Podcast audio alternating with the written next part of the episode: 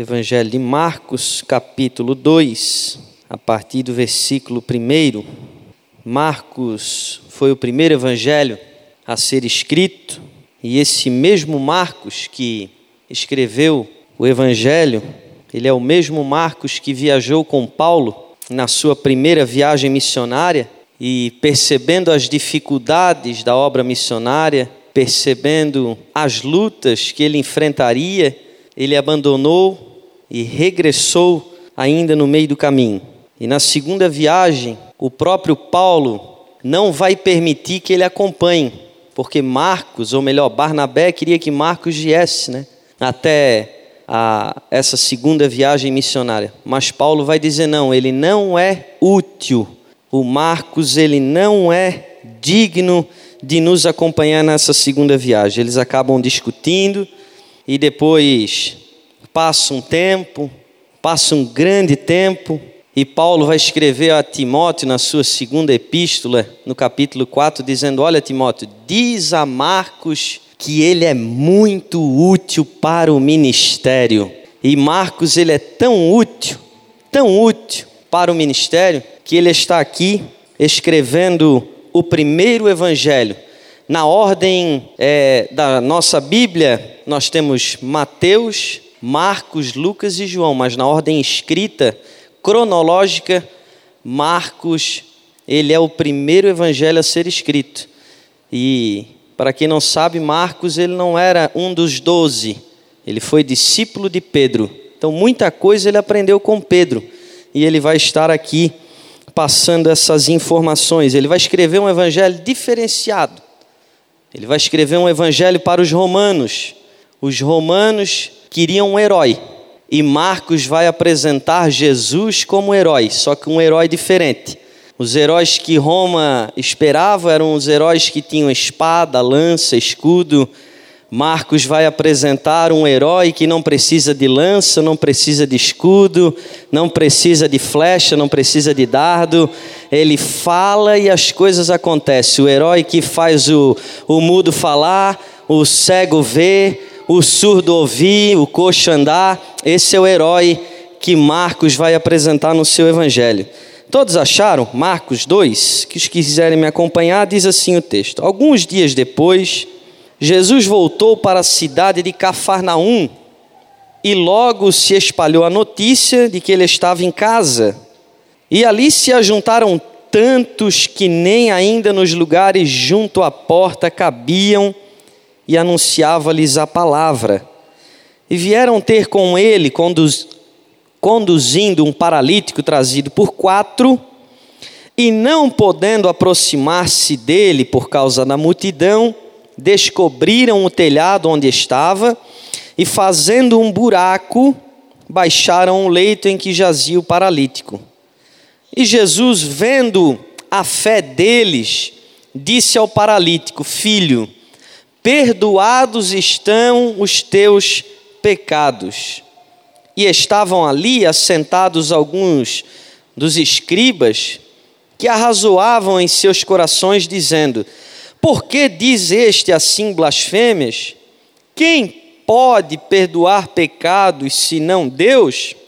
Jesus, porém, conhecendo logo em seu espírito que assim arrazoavam entre si, lhes disse: Por que pensais sobre essas coisas em vosso coração, qual é mais fácil?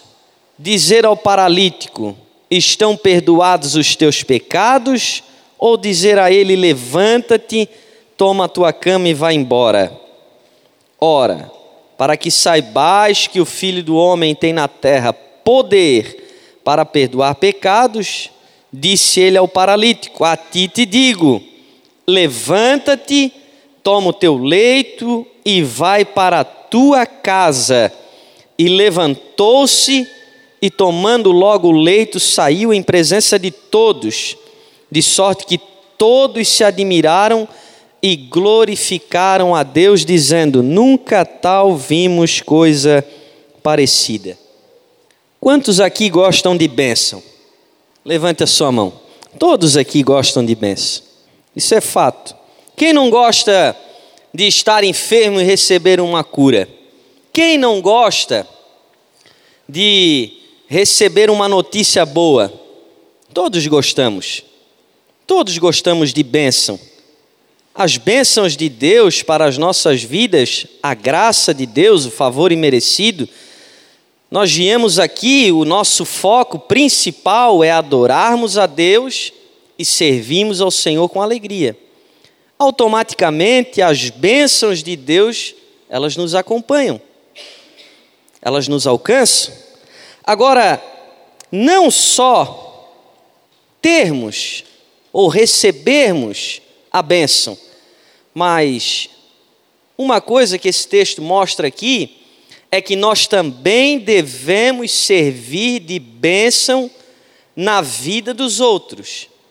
Quando eu olho o texto e eu vejo que existia um homem paralítico, logo eu vejo que naquele tempo paralisia, as pessoas que tinham lepra, paralisia, que eram cegas, elas eram rejeitadas pela sociedade, elas eram discriminadas pela sociedade, elas eram deixadas à parte. Você vê, por exemplo, o exemplo do texto quando relata o cego Bartimeu que estava à beira do caminho, ou seja, ele estava lá, jogado à beira do caminho. Jesus não chamou ninguém para estar à beira do caminho. Jesus chamou eu e você para nós andarmos no caminho. Agora, como eu vejo esse homem paralítico, e a paralisia, que no grego paralu significa aquele que não tem como se locomover, ele é dependente dos outros, ele tinha uma paralisia, as suas pernas, ele era deficiente. Então o que, que acontece? Quando eu olho para isso aqui, eu vejo que ele tinha uma dificuldade. E essa dificuldade fazia com que ele é, fosse desprezado pela sociedade.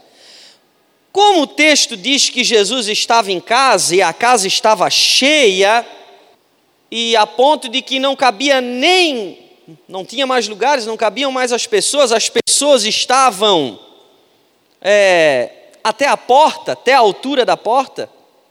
Eu vejo que muitas pessoas passaram por esse caminho que levava até a casa, e que nesse caminho que estava o paralítico. Mas agora eu pergunto para você: quantos passaram por ali e não deram a mínima para aquele homem? Quantos que de uma forma egoísta saíram das suas casas, dos seus lares e foram até a casa de Jesus, passaram e no caminho encontraram um homem paralítico que precisava da ajuda de Jesus, mas não estenderam as suas mãos para dizer a ele: Olha, eu conheço um homem que pode mudar a situação da tua vida. Mas o texto diz que quatro homens, quatro homens passaram também no caminho. E eles estavam indo também na casa para ouvir Jesus ensinar, para ver Jesus falar. Mas quando eles se deparam com esse paralítico, algo comove, eles têm uma comoção tão grande que eles se colocam no lugar daquele homem, e eles veem a tão real necessidade que aquele homem tinha. Ele precisava ser curado. Agora, para que esses homens tomassem uma atitude de levar esse paralítico até a presença de Jesus, eles tinham que ter a certeza de que Jesus era capaz suficiente de suprir toda e qualquer necessidade da vida daquele paralítico. E quando eu penso assim, logo eu vejo que Jesus já havia trabalhado na vida desses quatro. Jesus já havia transformado a vida desses quatro. Então eles pensavam consigo assim: assim como Jesus transformou a minha vida, eu sei que Jesus pode transformar a vida desse homem. O que o texto quer dizer aqui é que nós precisamos, igreja, nós precisamos conduzir paralíticos até a presença de Jesus. Aí você diga para mim nessa noite, mas como assim paralíticos? Pessoas que não têm como se locomover? Não, eu estou falando de paralisia espiritual. Pessoas que não conseguem ir até a casa de Jesus. Aquele homem talvez tinha vontade de ir até a casa, mas ele não tinha força, ele não tinha como.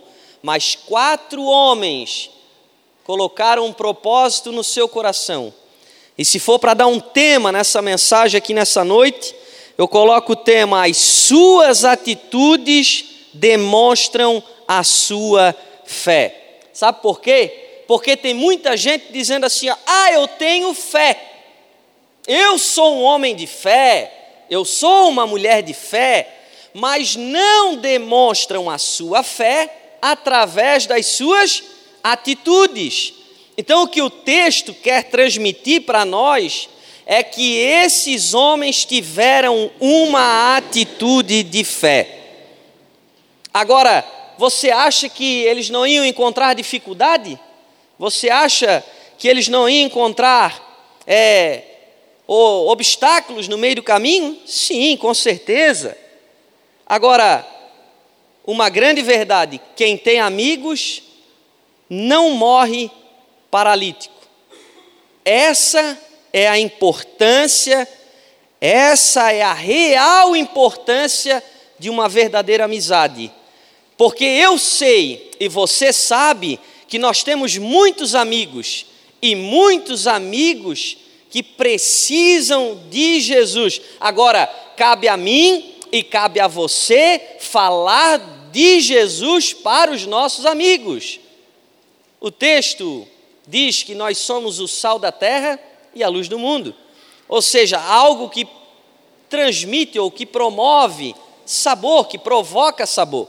Então, através das minhas atitudes, dos meus gestos, através dos meus atos, eu vou demonstrar para os meus amigos que Jesus já fez uma obra na minha vida e que, como ele fez uma obra na minha vida, ele também pode fazer uma, uma obra na vida daquela pessoa.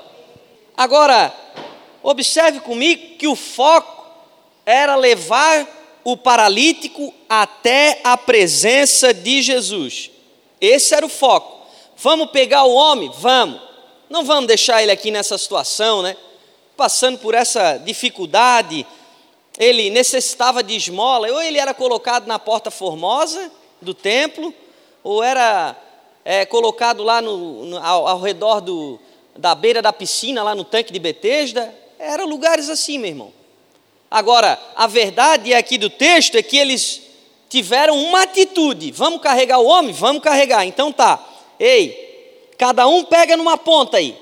Imagine comigo, cada um pegou numa ponta, era uma maca, uma espécie de cama, e cada um pega numa ponta. E vamos carregar, e vamos levar. Quando eles estão chegando na casa, eles se deparam com o quê? Com os obstáculos. Quando eles estão chegando, ele já vê a multidão. E era tanta gente na casa que o texto diz que nem na porta eles cabiam. Então tinha gente na porta, tinha gente na janela. Era grande os obstáculos ali. E eles tentaram, o texto diz que eles tentaram ir pelas vias normais, as vias legais, qual era? A porta. Eles tentaram entrar pela porta. Mas eles não conseguiram entrar pela porta. Por quê? Porque era muita gente. Se fosse eu, irmão, ou talvez um de nós aqui nessa noite, olharia, cada um olhava para o outro e ia dizer assim: olha, quer saber? A gente tentou, é? Mas, como tem muita gente, vou fazer o seguinte, meu amigo: a gente vai te deixar lá no mesmo lugar onde a gente te pegou, e daí na semana que vem, quando Jesus estiver aqui de novo, a gente vai ali, te pega e te traz aqui. Quem sabe a gente chega mais cedo. Talvez fosse um de nós, falaria assim, mas eles não. Eles olharam para aquela dificuldade, mas eles não se intimidaram com aquela dificuldade.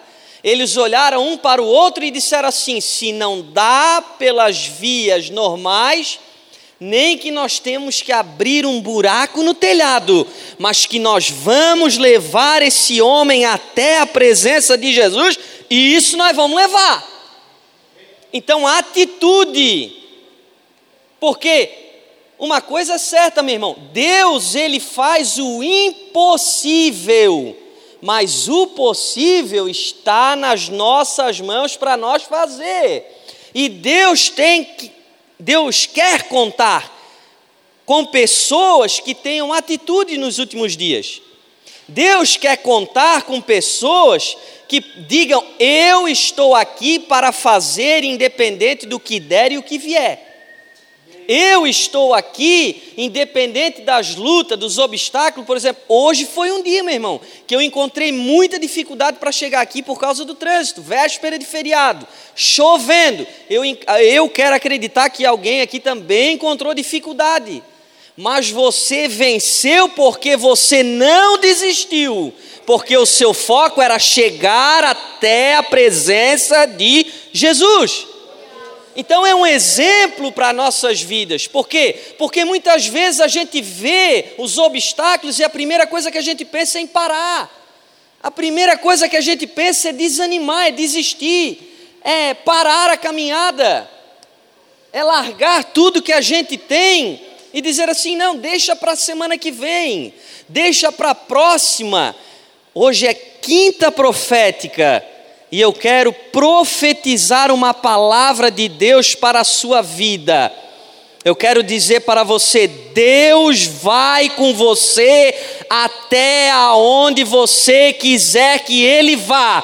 Deus ele está disposto a ir com você até aonde você estiver disposto a ir com Ele. Se você disser para Ele, eu vou até o fim, Ele diz para você, Amém, eu estou contigo, aquele que permanecer até o fim, esse será salvo, esse Deus vai honrar. Agora Deus quer contar conosco, mas Ele quer de nós atitudes. E hoje nós estamos vivendo uma geração que não tem mais atitudes. Uma geração que está muito no comodismo. Uma geração que está muito assim no ah, deixa para depois, depois eu faço, depois eu vejo. Não, aquilo que você pode fazer hoje, não deixe para fazer amanhã, porque amanhã você não sabe se chega. Viva o presente, viva o hoje. Agora, a força você faz, a força você faz, o buraco você faz, e carregar também você que carrega, meu irmão. Ou você acha que Jesus ia sair lá da casa e ia lá pegar o paralítico? Não. Ele queria ver até onde eles iriam. Agora pense comigo, como é que era o telhado naquela época nas casas? Era um barro batido e em cima era uma ramagem com espinhos. Para que aquilo ali? Por que, que tinha esses espinheiros? Para proteger dos animais selvagens não ir lá em cima, fazer ninho, furar, fazer buraco, estragar o telhado. Então eram estratégias que se usavam naquele tempo. Agora note a dificuldade, ou você acha que quando lê o texto é somente aquilo ali deu? Não, mergulhe no texto, entre na história. Veja que eles disseram assim: não, olha, não é fácil, porque geralmente sempre as, as casas tinham acesso, na cultura judaica já se fazia as escadas atrás para se dar acesso à manutenção do telhado. Eles subiam ali, só que eles não subiam, não subiram sozinhos, eles subiram carregando uma maca e na maca estava um homem deitado. E ele estava paralítico. E subir morro já é difícil sozinho, meu irmão. Imagina carregando um paralítico e não pode deixar cair, hein? Porque se cair vai machucar. Quanta gente Deus tem colocado na sua vida para você conduzir ela até a presença de Jesus? Quantas pessoas Deus tem colocado na sua vida para você não deixar cair, para você carregar ela?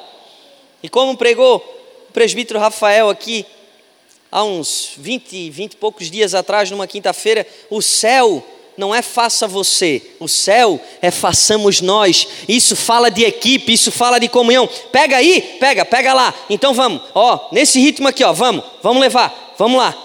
Ih, não deu, pela porta não deu? Vamos dar um jeito, vamos botar no, no telhado. Como é que a gente faz? A escada está lá, arruma as cordas, amarra. Cada um amarra numa ponta, sobe dois lá, puxou, pegou, pegou. Então vem cá, vamos puxar ele aqui, com calma, devagar. Colocaram ele aqui para cima do telhado. Agora, quando eles colocam ele para cima do telhado, o texto diz que eles vão abrir um clarão, mas não é em qualquer lugar da casa. Eles vão abrir um clarão, mas eles vão ver aonde é que Jesus está. Vamos ver. Não, é mais para cá. Deixa eu ver a localização aqui. É mais aqui. Aqui. Pode abrir aqui. E eles começaram a abrir com cuidado. Talvez os espinhos, ah, machucaram, mas vai valer a pena. É sofrido, é suado, meu irmão, mas no final vai valer a pena. Aí abriram, e o interessante é que o buraco que eles abrem não é nem mais nem menos, é o buraco da medida. Tem um segredo aqui. Deus vai dar para você de acordo com o buraco que você abrir no seu telhado, meu irmão. Se você abrir um buraco pequeno, Deus vai dar para você aquilo que cabe no buraco. Se você abrir uma cratera, Deus vai dar muito mais para você. Oh glória! Atitude de fé, atitude de fé. Atitude de fé, meu irmão. Agora, quando ele desce, ou melhor, quando eles descem o paralítico até a presença de Jesus, a primeira coisa que eles esperam é o quê? Irmão, Pensa na dificuldade que eles tiveram de trazer o homem até a presença de Jesus. Para que que era? O foco era o quê? Não era que o homem fosse curado da sua paralisia? Sim ou não? E quando ele desce na presença de Jesus, o que que Jesus olha para ele e diz? Porque você não, não, não vai você pensar que Jesus não sabia que eles estavam ali. Jesus sabe tudo, meu irmão. Ele já sabia o que, que os fariseus estavam arrazoando dentro do coração. Você acha que ele não sabia que eles tinham ido na porta? Ele estava ali ensinando. Bem-aventurado, bem-aventurado, e ele estava ensinando. Hã? E eles ali. Estratégia. Sabe o que, que é isso? Aí tem gente que diz: Ah, eu não preciso orar, né? Deus sabe, conhece o meu coração, já sabe dos meus desejos, das minhas ansiedades, das minhas dificuldades, eu não vou orar. Ei, Jesus ele quer saber até onde você está disposto a ir. Ele conhece o teu coração, mas ele quer saber se você vai até o final. E quando eles descem, ele olha para o homem e diz assim: Perdoados estão os teus pecados. Espera aí. Se eu tivesse lá, né, o Rafa já me conhece, né, Rafa? Eu ia chegar para Jesus e dizer: Espera aí, cara. Perdoados estão os teus pecados? Nós passamos essa dificuldade toda aqui é para tu curar o homem. Não perdoados estão os teus pecados. Ei, ô oh, Senhor Jesus. Jesus ele vai fazer o primeiro, o maior milagre, que é o milagre da salvação. Primeiro ele vai cuidar do interior daquele homem. Primeiro ele vai curar a alma daquele homem.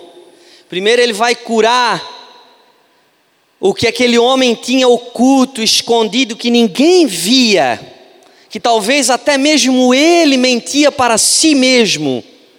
Jesus vai entrar lá dentro, porque ele conhece aquele homem, e ele vai dizer para aquele homem: agora os teus pecados estão perdoados. O que que faz separação entre nós e Deus? Os nossos pecados, mas Jesus levou sobre si todos os nossos pecados. Então agora não há mais separação entre nós e o nosso Deus por amor daquele que nos amou, por Cristo Jesus, por aquele que nos amou. O Senhor Jesus é a ponte, é quem nos faz a ligação entre nós e o nosso Deus. Ele vai olhar para o homem e vai dizer: "Perdoados estão os teus pecados" agora você vai poder receber aquilo que você quer. Sabe por quê? que às vezes tem pessoas que vêm na igreja quinta, domingo, quinta, domingo, passa mês, vem mês, passa ano, vem ano, estão 15, 20, 30 anos, 40 anos servindo a Deus e nada acontece, sabe por quê? Porque ele está vindo na igreja, ele está vindo na casa de Jesus, ele quer chegar aqui no centro, aonde Jesus está, para receber somente a sua cura física, para receber somente a sua bênção material, para receber somente a sua bênção secular, mas Jesus ele não está interessado interessado em lhe dar só a bênção física, a bênção material, a cura material, não. Ele está primeiro interessado em curar a sua alma.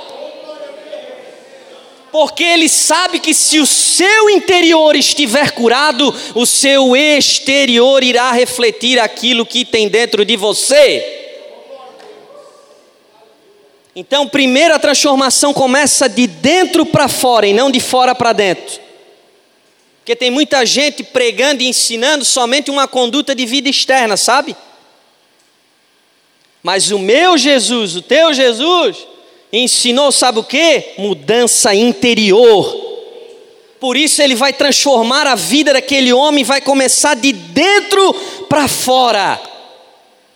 E quando ele fala isso, quando ele faz isso, as mágoas daquele homem, o rancor, o ódio, a tristeza que ele tinha, talvez com o familiar, porque ele era um homem desprezado, talvez a sua família algum dia o desprezou. Tudo aquilo Jesus pega e leva embora.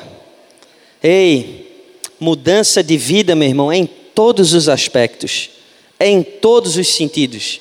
E eu falava com um familiar meu, Há duas semanas atrás ele dizia: Como é que pode tu me contar tanta coisa que algumas pessoas fizeram para ti e você ainda conseguir falar com essas pessoas? Porque eu não sou igual a essas pessoas, eu sou um servo de Cristo, eu não sou um crente, eu sou um cristão, porque quando eu digo que sou crente, eu estou dizendo que eu acredito, mas quando eu digo que sou um cristão, eu estou dizendo eu sou seguidor de Cristo Jesus. Então, se Jesus ensinou a fazer uma coisa, eu vou fazer aquilo que ele me ensinou. É difícil, irmão, é difícil. Mas se fosse fácil, o que é que ele vai dizer? Os ímpios têm a sua recompensa. Agora, os fariseus, doutores da lei, vão olhar e vão dizer assim: o quê? O que, que, é? Como é que é? O que, que ele falou aí? Perdoados estão os teus pecados? Quem ele pensa que ele é para dizer perdoados estão os teus pecados? Se só um, que é Deus Pai, pode perdoar os pecados. Hã? Aí Jesus já conhecia o coração daquela turma, vai olhar para eles e vai dizer assim: Ei, o que, é que vocês estão pensando aí? Hã? que, que é mais fácil? Dizer a esse homem aqui: levanta, toma tua cama e ama, ou perdoados estão os teus pecados? Aí um olhou para o outro, haha. Perdoados estão os teus pecados é mais fácil, né? Quem é que pode garantir que foi perdoado mesmo? Eu quero ver ele dizer: levanta e ama, anda. Vamos ver, vamos ver. Aí Jesus, já conhecendo o que eles estavam falando ali, Jesus vai dizer assim: para que saibais que o filho do homem, aí o Marcos já vai apresentar o herói. Lembra que eu falei no começo? Olha o herói que, que Marcos já está apresentando. Os romanos estavam querendo um herói com espada, né? Um Hércules. Mas Marcos vai apresentar esse herói. Olha só, para que saibais que o Filho do Homem tem na terra poder até para perdoar o pecado, até para fazer a transformação de vida, até para levar embora aquela sua tristeza, até para levar embora aquela sua mágoa, até para levar embora aquela sua angústia, até para perdoar os pecados. A ti te digo, paralítico: levanta, toma a tua cama e vai-te embora para tua casa e todos ali, diz o texto, que viram, se alegraram e glorificaram a Deus. Ei, Deus quer levantar a gente aqui nessa noite, viu? Eu quero dizer para você: Deus vai levantar a sua vida, Deus vai levantar a tua casa, Deus vai levantar o teu casamento. Deus quer levantar a tua empresa, as tuas finanças, mas você precisa fazer a sua parte. Não existe nenhum ato de fé que Deus não honre. Se você tiver atitude, Deus vai honrar. Se você tiver atitude, Deus vai assinar embaixo. Se você disser eu vou, Deus está dizendo eu vou contigo. Se você disser eu faço, Deus está dizendo para você: Eu faço contigo. Agora, o interessante é que esse pega a tua cama e vai para a tua casa, eu já ouvi muita gente pregar sobre isso, eu, muitos. Só que eu, eu discordo de muita coisa, sabe? Quando está errado, eu balanço. E o que Jesus está querendo transmitir aqui não é o que muita gente sai pregando por aí. Porque o, o, que eu mais ouço nesse texto, quando eu vejo, ouço pregações acerca disso, quando chega aqui no finalzinho, né? É gente que diz assim: Deus vai transformar a tua vida, tá? E você vai passar lá na porta, por onde aquelas pessoas que não quiseram deixar você entrar, mas agora vão ter que deixar você sair. Isso é o que mais eu ouço.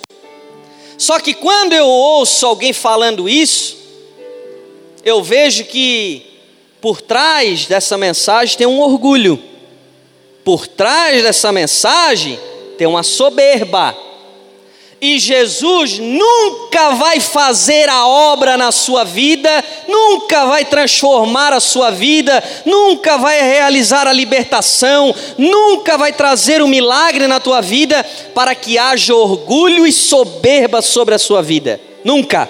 Grave isso. Nunca. Por isso ele vai dizer: pega a tua cama. Por quê? Porque se ele não pega a cama, talvez ele ia querer crescer o narizinho. E ele ia dizer: Tá vendo, ó? Vocês não quiseram deixar eu entrar, mas agora vão ter que deixar eu sair. Dá licença, dá licença, dá licença.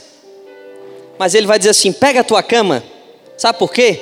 Porque quando tu querer achar que tu é alguma coisa, quando tu querer se sobressair por cima de alguém, quando tu querer achar que agora tu é o bam bam bam, tu vai olhar para a cama e tu vai lembrar quanto tempo tu ficou ali e que teve quatro homens que tiveram compaixão e que pegaram essa cama e que te levaram e te enfrentaram obstáculos ou enfrentaram lutas, mas não foram nem eles e nem você que fez.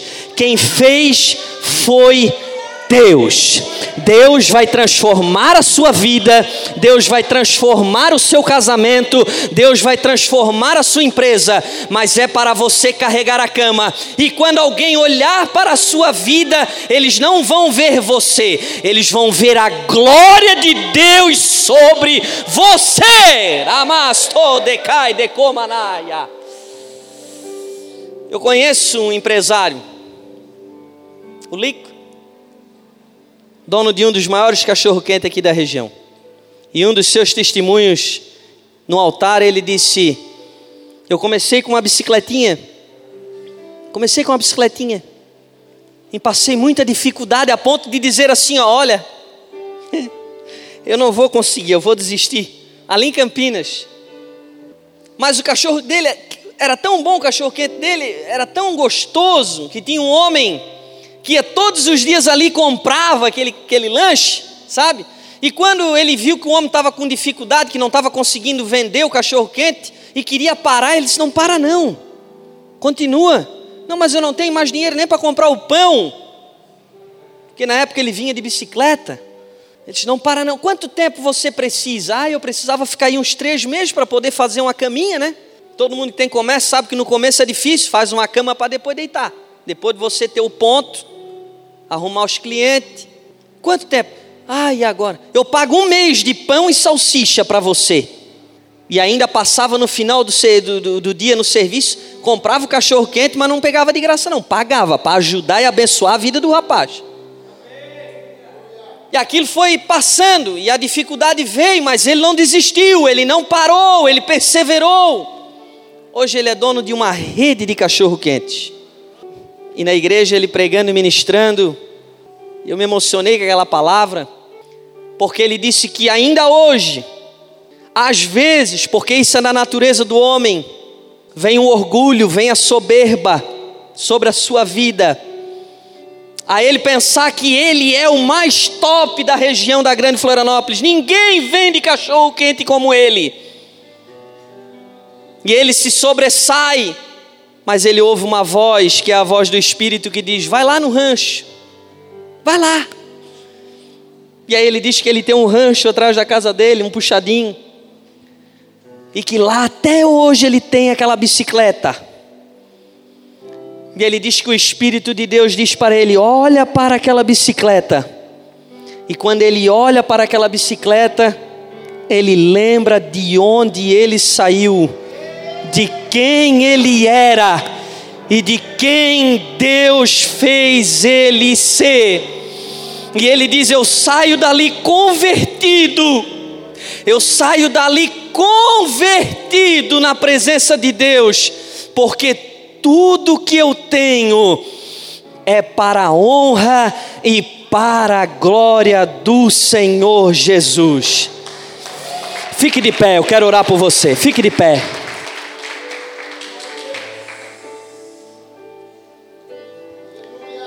Eu sinto que tem pessoas aqui que foram alcançadas por essa palavra. Eu ia pregar sobre outra coisa Eu ia pregar sobre planos e projetos. Mas Deus me direcionou essa palavra. Eu já preguei essa palavra algumas vezes, mas nunca dessa forma, nunca desse modo. E Deus me levou essa semana e ontem Deus confirmou através da tua visita. Porque Deus quer contar comigo e contigo para nós conduzirmos paralíticos até a presença de Jesus. Ei, eu quero dizer para você: a casa de Jesus estava cheia até a porta. Eu quero profetizar aqui nessa quinta. Não haverá lugar na igreja mais de Cristo de palhoça todos os lugares serão ocupados, pessoas virão de longe e se assentarão aqui neste lugar para glorificar e exaltar o nome santo do Senhor. Diante das dificuldades, diante das lutas, dos problemas, mas vão perseverar, não vão desanimar. Eu quero orar por você. Estenda sua mão para o céu. Eu não vou chamar você à frente, sabe por quê? Porque se eu chamo à frente, às vezes vira rotina, às vezes vira hábito, viu? E Deus não quer isso. Deus não quer hábito, Deus não quer rotina. Deus quer liberdade, Ele quer espontaneidade. Então aí onde você está mesmo, do seu jeitinho. Ah, eu não sei, do seu jeitinho, porque ele conhece o som do teu coração. Nós vamos orar. E você vai falar com Deus, nosso Deus e nosso Pai. Em nome de Jesus, nós entramos na tua presença nessa noite, nessa hora. Primeiramente, eu quero ser grato a Ti, Senhor, por essa mensagem, por essa palavra que alcançou os nossos corações. Meu Deus, eu não conheço o problema, a necessidade, a dificuldade que cada um enfrenta aqui. Eu não conheço, Senhor, mas o certo é que todos nós temos uma dificuldade, mas o texto que nós meditamos nessa noite nos ensina que não devemos desanimar, que não devemos desistir, que devemos perseverar, porque todo ato de fé o Senhor honrará. Talvez tem pessoas aqui que estão se colocando no lugar dos quatro os quatro que carregaram os paralíticos, os quatro que conduziram esse homem até a tua presença. Mas talvez estão pessoas aqui nessa noite que estão se colocando no lugar do paralítico, que precisam ser conduzidas até a tua presença.